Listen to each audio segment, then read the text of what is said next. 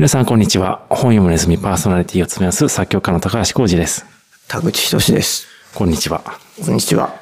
4月に入りましたけど、お忙しいですか、そうですね。この年度始めあたりは結構忙しいですよね。ちょっとさ、あの、今回の本を紹介する前にちょっと聞きたいんですけれども、はい。田口さんって嫌いな音ってあります？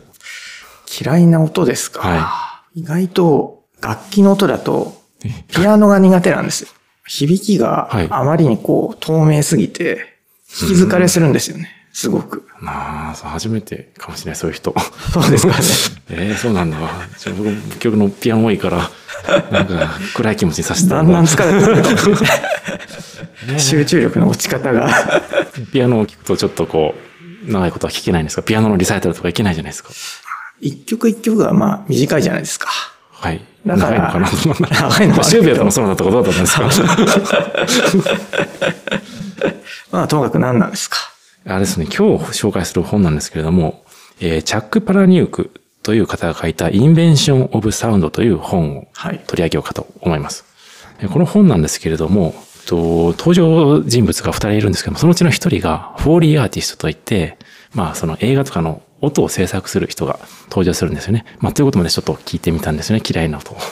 悲鳴とか、そういうのを作るっていう話でしたよね。まあちょっとあらすじをざっくりと紹介しますと、まあ登場人物が二人いるんですね。で、一人がさっきも言いましたように、フォーリーアーティストといって映画の、えー音響というか、まあ音を、効果音を作るえーことを職業にしている女性が、えーなんですけれども、フォーリーアーティストって知ってます？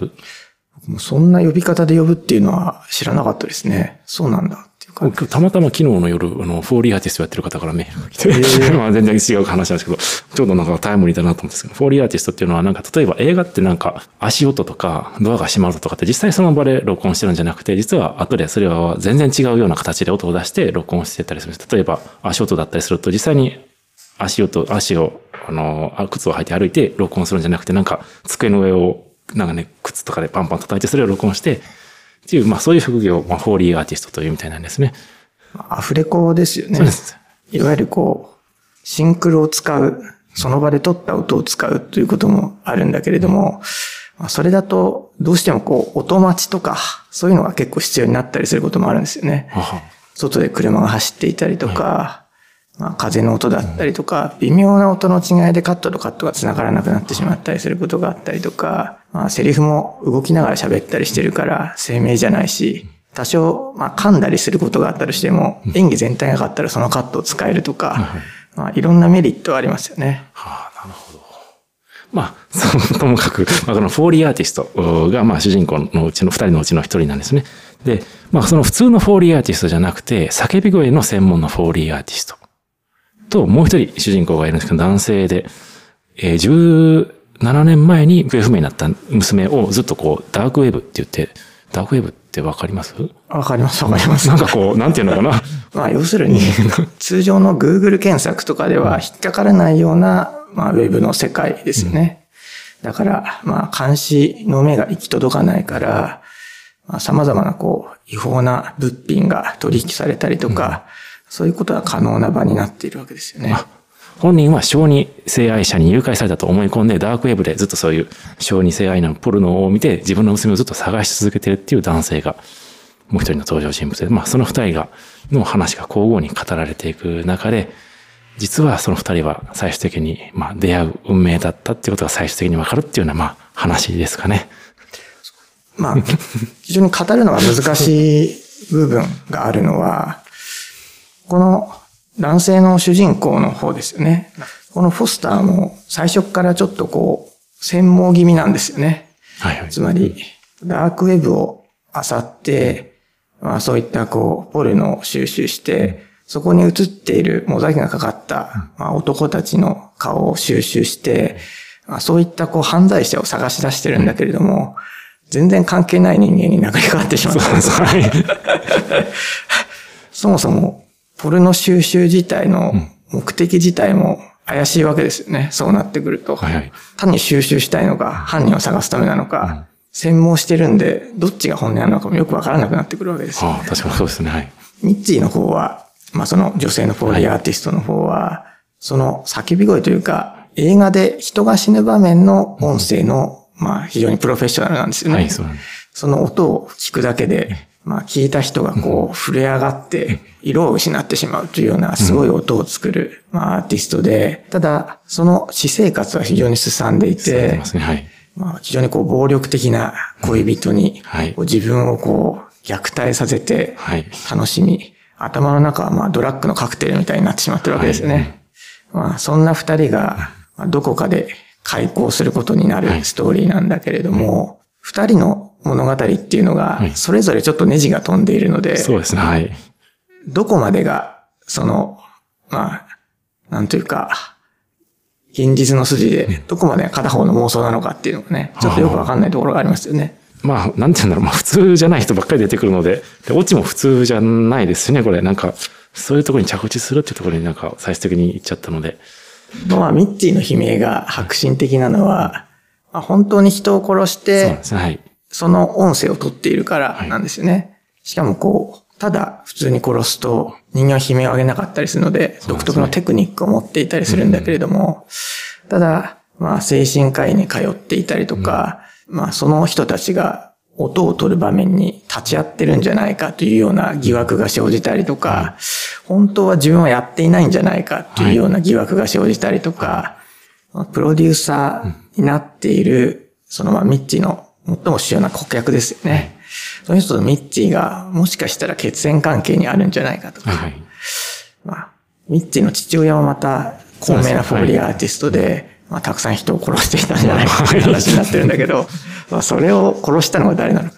ミッチーの母親を殺したのは誰なのか、みたいなね、話が、虚実ないまぜになって、ずっと進行していくんですね。それに対して、そのフォスターの失踪した子供そのまあ、フォスターはそれを探して、ずっとこう、ポルノ収集に努めているわけなんだけれども、フォスターはフォスターでちょっと切れていて、自分の娘が成長した時の顔を、まあ、コンピューター合成して、それにそっくりな、まあ、コールガールなのかな。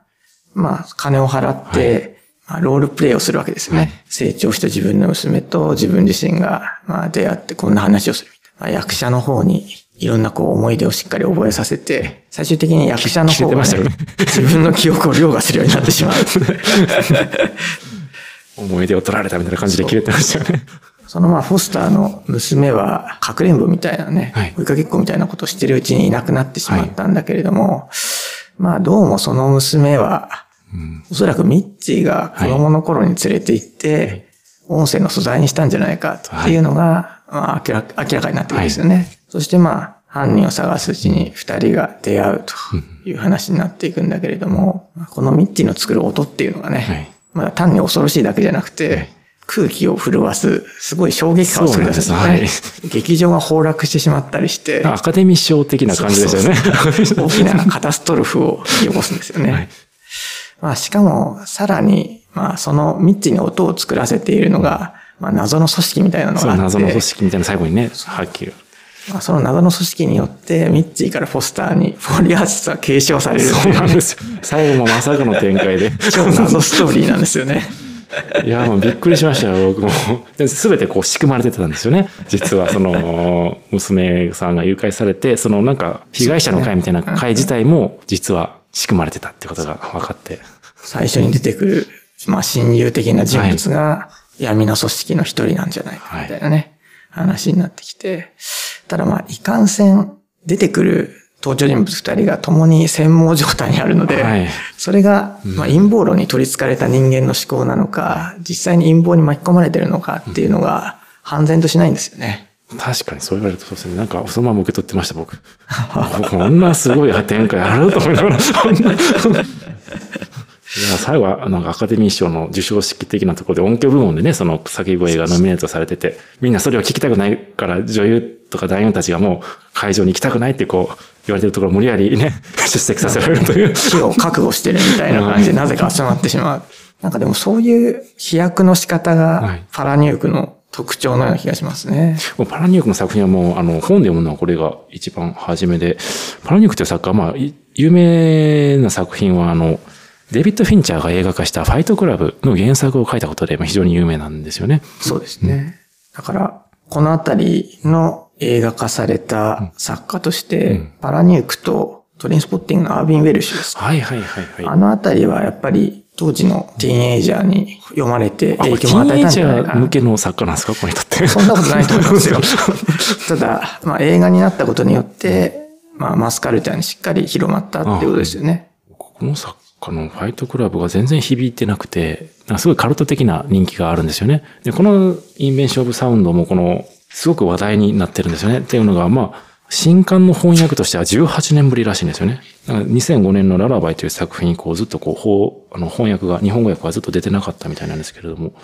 で、なんかこのインベンションオブサウンドという作品で、ようやくパラニュークが帰ってきたみたいな、昔のパラニュークが帰ってきたみたいな形で評価されてるんですよね。そうですね。解説の一番後ろのところに、パラニュークの紹介について、このサイトの解説が詳しいみたいなことは書いてくれてますよね。逸脱的ロマンチストの肖像、ジャック・パラニュークの現在地という、これ読むと、あそういうことだったんだなっていうのが、結構、全然知らなかったことが分かってね、興味深かったですけど、すごい、なんかす、僕もウィキペディアをざっと見たんですけど、なんかすごい生涯ですよね、なんか。そうですね。皆さんも興味あったらご覧ください。トランスグレッシブフィクションとかね、呼ばれるそうで、あど、どうなんですか、それは。その解説によると、支配的な規範を暴力的に転覆せんとする小説を指すと。まあ、まさにファイトクラブですね。バローズ、バラードが先人として、ブレット・イーストン・エリス、アービン・ウェルシュっていうのがその系譜らしいですね。あそう言われるとなんか、なんただ、そのするような。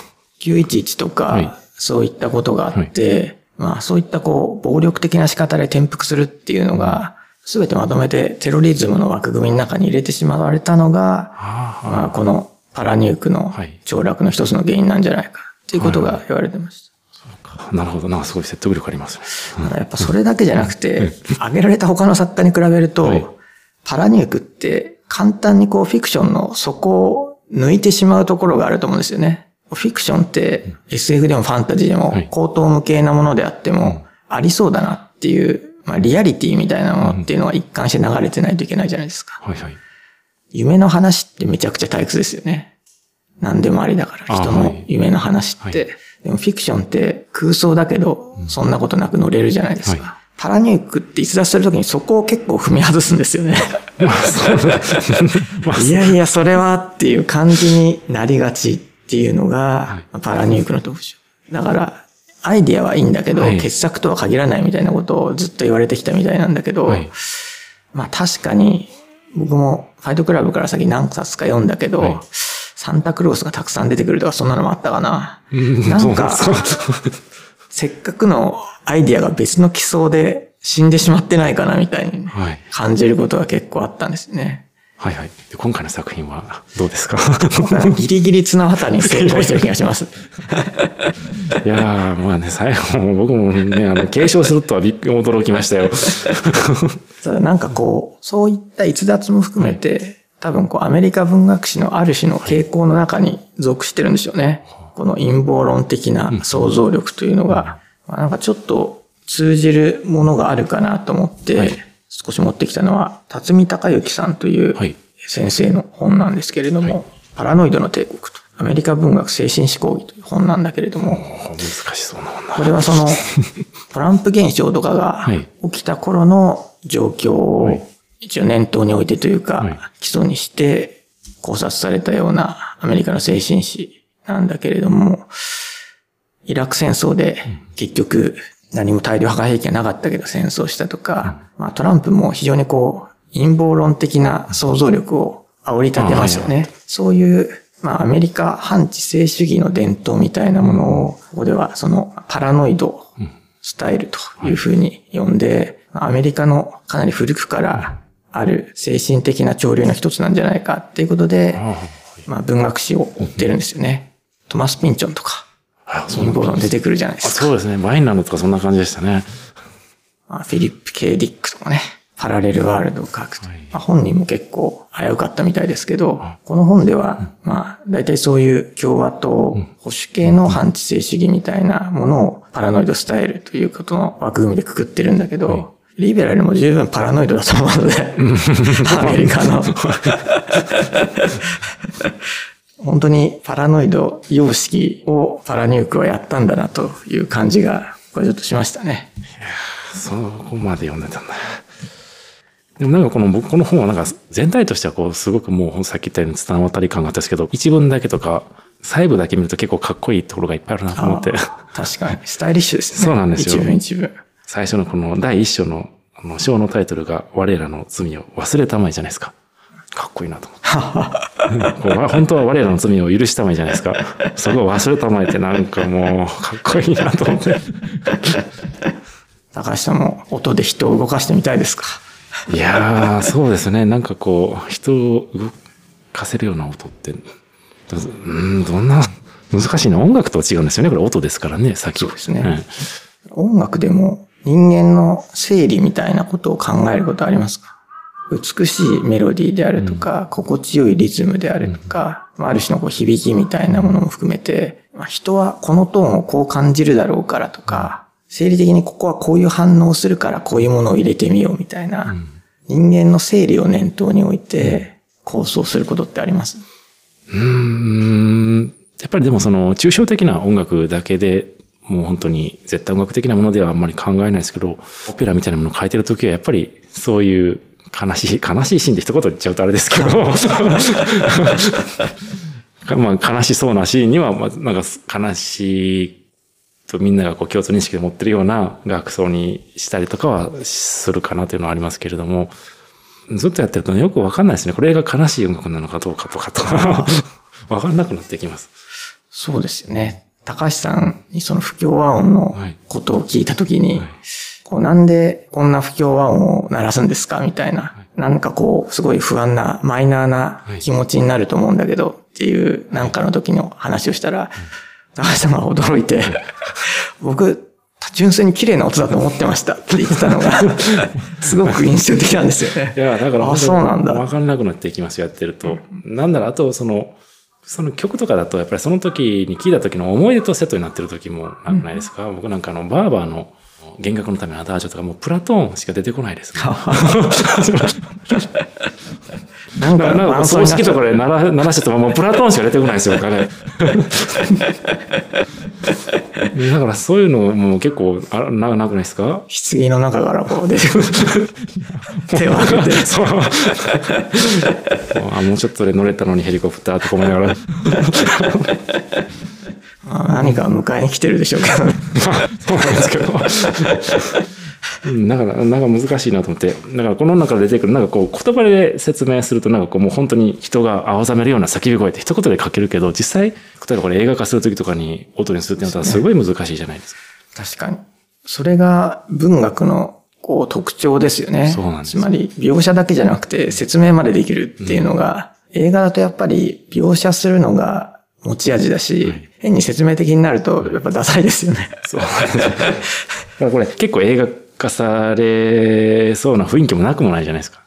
ああ、なんかな。まあ映画の話だしね。映画の話だし、なんか最終的にアカデミー賞のね、ところでやるってなんか盛り上がりそうじゃないですか。なんかもうハリウッドとか、あ、それ叫び声が。で最終的にこのまあ叫び声が建物を破壊してしまうんですよね。そうですね。で、まあ、そのシーンとか絶対撮りたくなりそうじゃないですか、なんか。みんな出演しますよ。潰される人役でそうなんで。すよ、なんか。いや、だから、なんか映画化されないのかな、なんて思って。確かに音のところは難しいですよね。まあなんとなく説明する感じにはなっちゃうんだろうな。役者がこう、うわーそうするとなんかこうブルブル震えたりとかね。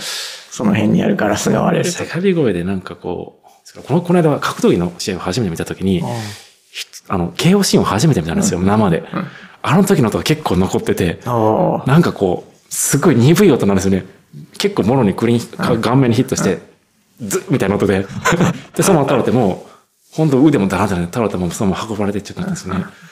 だからそういうなんか、体が出す音ってなんか結構、そのシーンとかと見ちゃうと、結構きついなと思って。だから叫び声もなんかとセットになってると本当にもう忘れられないんだろうなと思って。確かにね。実際でも人が叫ぶ時って、本当に死ぬ時じゃなくて、まあ助けを求めてる時だから、はい決定的な瞬間を目にする確率は低いかもしれないですよね。まあそれこそダークウェブじゃなくても、本当にゴロゴロ人を殺す映像はネット上に転がってますからね。そうなんですか？海外の際はたくさんあるんですよ。はいまあ、ゴア系というか、南米の、まあ、ギャングとか、あとはまあ、イスラム国絡みだったりとかが、敵対する人間を処刑している映像だったりとか、虐殺してる映像っていうのが大量に流れてますからね。だから叫ばないですよ。基本的には対して。本当に死ぬときは叫ばないんだなっていう、この本のそう書いてありますよね。確かにね。だから、本当に人が殴られて倒れる時の音もなんか、そんな大きくないんですよね。はいまあそうですね。か確かにでも、ライジンコンフェッションとかでもはい、音拾ってるけど、はい骨が折れる音とかたまに拾ってますよね。朝倉海選手という、すごい、あはいまあ、パンチが強い選手がいるんですけど、結構相手の骨を折るんですよ。佐々木豊選手の顎とか、竹澤選手も顎を折られてましたけど、はい。しっかりその音を拾ってましたね。バキッっていう音を。うわあ聞きたくない。本人も聞こえてるみたいで、まあ、割れたっていうのがわかるみたいですけどね。ファイトクラブですね。ファイトクラブ。殴る音といえば。そうですね、ファイトクラブ。ああ、でもそういう視点から見ると、なんか結構また見たくなってきた、ファイトクラブ。ファイトクラブもそうだし、東京フィストっていうはい、塚本慎也監督の映画も、ファイトクラブに先立って、人間がボコボコ殴り合いまくるやつですよね。殴られるのとか本当嫌です。やめればいいのに。格闘技とか。いや、僕まだ話出しちゃって、この間。スパーリングしたんですか？スパーリング、最近、あ、今日小学生とスパーリングしましたよ。小学生5人が、大人は僕一人で、なんか、この、まあ、黒い格好してたんですけど、黒いおじさんを倒そうとか言って、5人とい1分を1ラウンドずつやりましたよ。まあ、それぐらいがいいですよ。ピカチュウの服を着たね、小学生の。もちろんね、こっちがね、明らかにリーチが長いから。けどもう、もう本当小学校6年生ぐらいのずっとやってる子なんかもうボコボコボコにやられました今日。あ、そうですか。もうなんか手加減なしにやっていいっていうことでやったんですけど、もう手出せなかったです。もう結構身長も大きい。いや、ちっちゃいんですけど、でかといって僕も、あの、そこでいけないんですよね。やっぱり小学生だから、だから軽くやってると、なんか向こうが本気で来て、なんかもう、それっぱなしでした。うまい子は本当にね、そうです早熟なんでしょうね。早いですし、もうなんか。いやさてさて、また本題に戻りましょうか。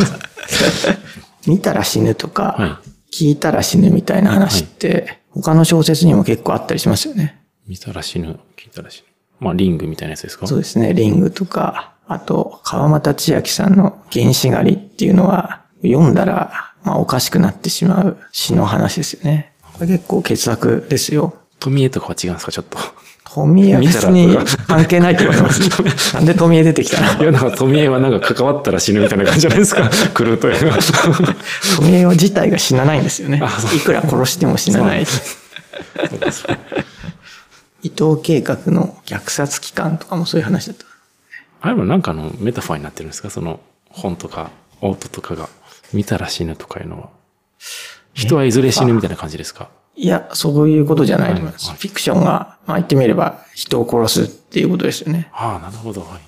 そういう、なんか憧れじゃないけど、はいやっぱり作家にはあるんじゃないですか。あ、なるほど。自分がそれぐらいパワーを持った作品を書きたいという。自分の創作物によって人間や世界を変えてやりたいという。まあ、そういう欲求が隠れてるのか。大体本当にビッグカタストロフを書くことにこだわる作家を我々結構扱いがちかもしれないです。そう、あそうなんですかね。例えば、誰がいたっけ？まあそれこそはい最初のウェルベックもそうだし、はい、まあ、そうですね。ありましたね。これは田口さんがおすすめした本ですけど、どうしてこの本を？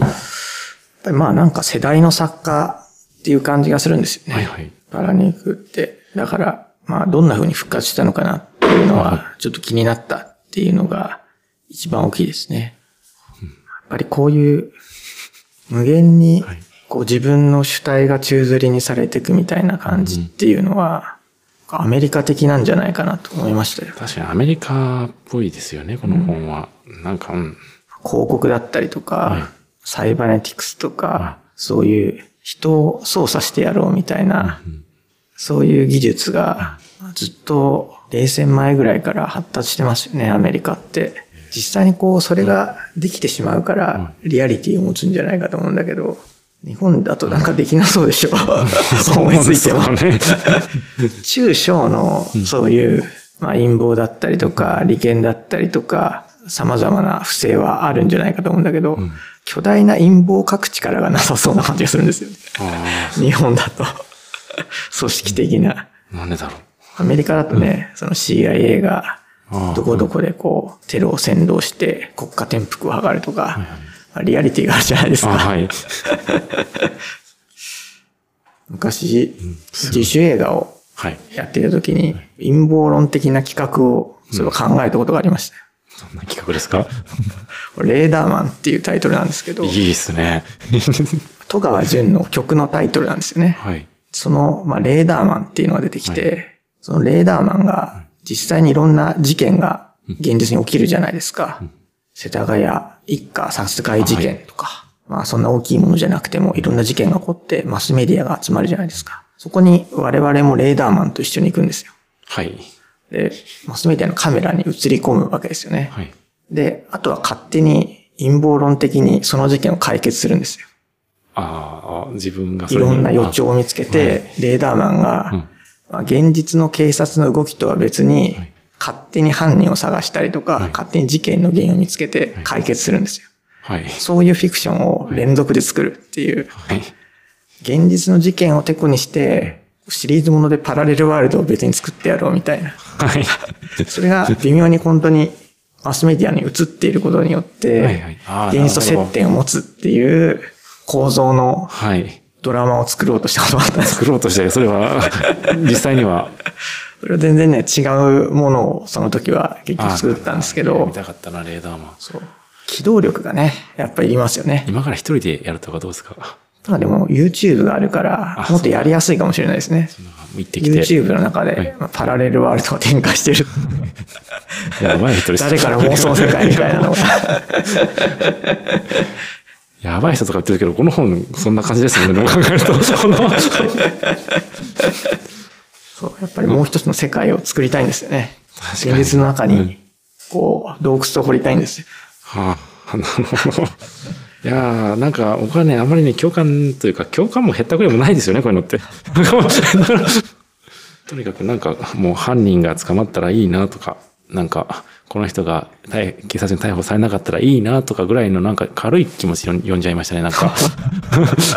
スタイルがでもそれを拒否してませんか？なんですけど、なんかそういうところでしかなんかこう、いまいちなんかこう、乗れなかったです。まあ確かに、本当にそもそもパラノイドというか、統合失調症というか、そういう人の資格をそのまま見せられているような、こう展開ですよね。そうなんですよ。だからこう、細部細部についてこうだったらいいなと思えるけれども、丸ごと乗っかると乗っ取られてしまうかもしれない。だからなんか難しいなと思って。なんか書いてありました。その、現代アメリカ文学。あこれはな、ファイトクラブ2について書かれてて、特になんか、なんか2あるんですよね。そうなんですよ。2と3まであるみたいなんですよね。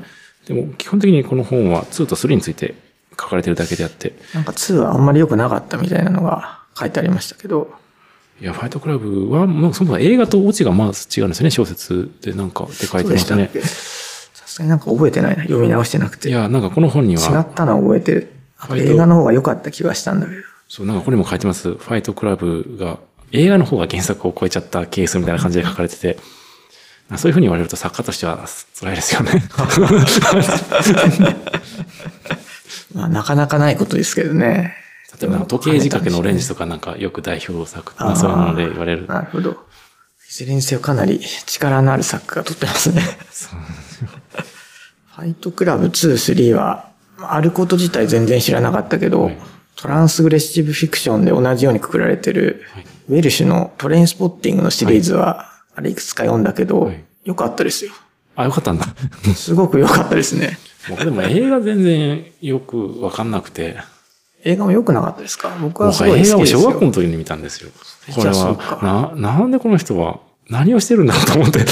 あれはでもまさに、新自由主義の話ですよ。小学生にはわかんないですよ。だから、問題としてははい、基本的にはその、ウェルベックとかと同じようなことを扱ってるんですよ。労働者階級はいが、新自由主義によって崩壊して、で、彼らは、まあさ、こう、ドラッグ浸りになってしまうわけですよね、みんな。快楽主義者になっていく。はいだけれども、自分がこう、新自由主義者の論理にのっとって、はいとにかくこう、友達を騙して金を奪ってはい、どんずらするみたいな、はい。まあそういう感じの、ちょっとこう、アイロニカルな話ですよね。同じような問題を扱ってはいるんですよ。もうちょっと、もうちょっと、もう一回見ます。トレインスポッティングの2の方だと、はい。そうやって逃げた主人公が、再び、まあ、故郷に帰ってきて、まあ、金を取られた友達とかと、まあ、はい。またこう、逃走したりとかするんだけど、帰ってきた街がジェントリフィケーションされて、はい。まあ、ピカピカで面影がなくなってるんですよね。そういうのも含めて、本当に時代をかなり綺麗に切り取ってますんな風に読み解かないとわからなかった。なんか全然。そんな風に読み解かなくても面白いと思うけどいなや、僕も小学校の時にちょっと映画が好き、あの好きになった頃に、あの、すごい話題になってたから、見たんですけども、なんか汚ねトイレだなと思って、そんな感じですよ。音楽も最高でしたけどね。あ、音楽かっこよかったですよね。アンダーワールドとかあれ、ボンスリッピーとかね。いや、あの音楽、あ、サントラね、よく聞きましたね。そうそう中学校の時とかに。他にもね、やっぱりイーポップとか、プライマースクリームとか、むちゃくちゃ好きじゃないですか。時代の映画ですよね、あの辺は。やっぱり、すでにビデオジャンキーではありましたが、やっぱその辺はね、劇場で見た映画っていう感じで覚えてますあ、。そうなんだ。僕はね、全然まあ、僕はね、小学校の時にお金出してあれは見に行かないですよ。コーンエアとか見に行ってましたよ。ニコラス・ケイジが好きだったんで、やばい小学生ですよね。プラスケージもまあなんか謎のアクション俳優になっちゃいましたけどね。なんかね、今はちょっと変なことになってますよね。いや、当時はすごい好きだったんですよ。いいですよね。確かに。バッドルーテナントとか、クラスケージから。いや、なんかもう最近のは全然見てないんです。昔のが好きだったんです。あコーンエア見ました？今夜見たと思うけど全然覚えてないですよ。もうあれ大傑作ですよ。僕何回見たことか。もうどうでもいい話ですね、本当に。まあそんな感じでしょうかね。はい。いや、でもこの新しい本を読むといいですね。なんか、そうですね。今の時代をどう見てるかみたいな、まあ、いろいろ示唆を感じられて、面白かったですね。まあ、皆さんも、その、ちょっとこう、なんていうのかな。なんなん、どういう人にこれお勧めしたらいいんだろう。アメリカの今を。そんなざっくりとした感じでいいですか？違うか。うん、なんかこう難しいです。この本をなんか説明したり進めたりするのはすごく。確かにそうですね。ただまあ、やっぱり自分とかと同じように、こう非常にこう多感な時期にね、パラニューク体験をした人っていうのは、はいたくさんいると思うんですよね。まあそういう人が久しぶりにパラニュークに帰ってくると、まあいろいろと思うこともいいんじゃないかな。そんな気がします。はい。はい。では、そんな感じにしますか。それでは皆様、さようなら。はい、さようなら。